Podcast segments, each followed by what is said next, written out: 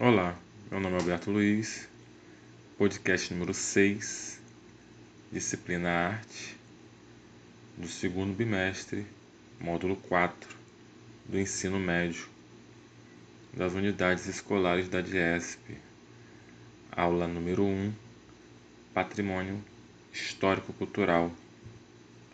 Vamos dar início pela busca do conhecimento.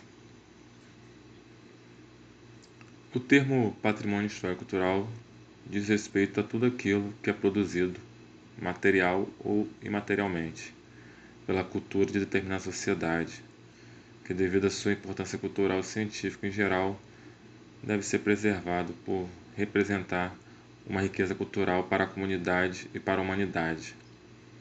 Os profissionais que lidam diretamente com a identificação e preservação do patrimônio cultural são historiadores, de arte, antropólogos, paleontólogos, arquitetos, urbanistas, entre outros. Vamos lá então. Patrimônio histórico material. Vamos lá? É o conjunto de bens materiais físicos que possuem importante histórico para a formação cultural da sociedade.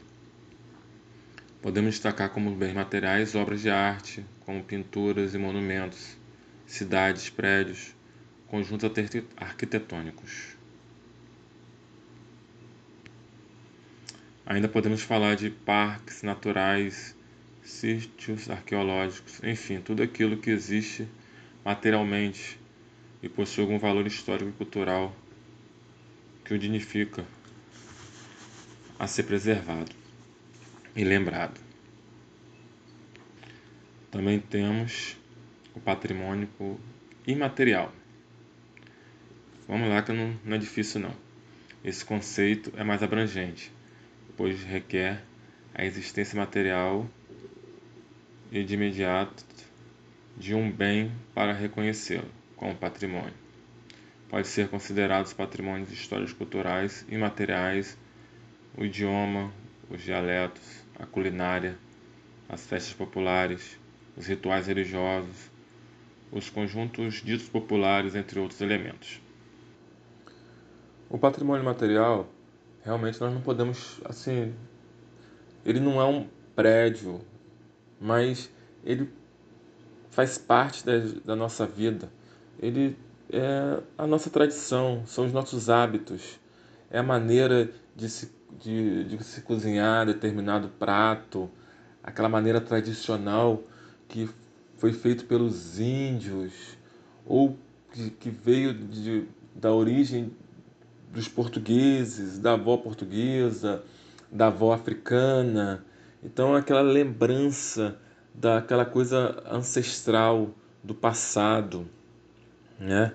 Nós temos várias coisas que foram tombadas de forma imaterial, como música, o samba, o frevo, e como os pratos, é, o pão de queijo, o queijo branco, a feijoada, e de objetos, a panela de barro.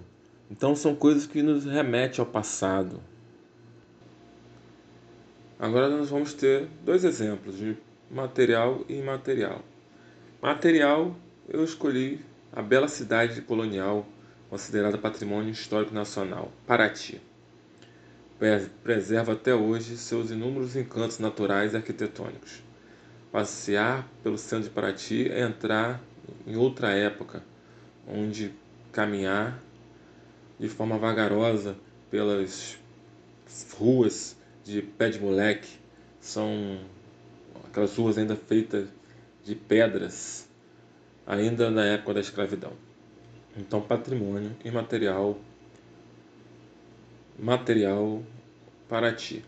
E também vamos falar sobre o jongo, patrimônio imaterial, a dança que, que tem a mistura de religiosidade, que era praticado nas festas, nas comemorações, que tem uma ancestralidade africana, mas é brasileira, e tanto influenciou os outros ritmos musicais do Brasil e do mundo.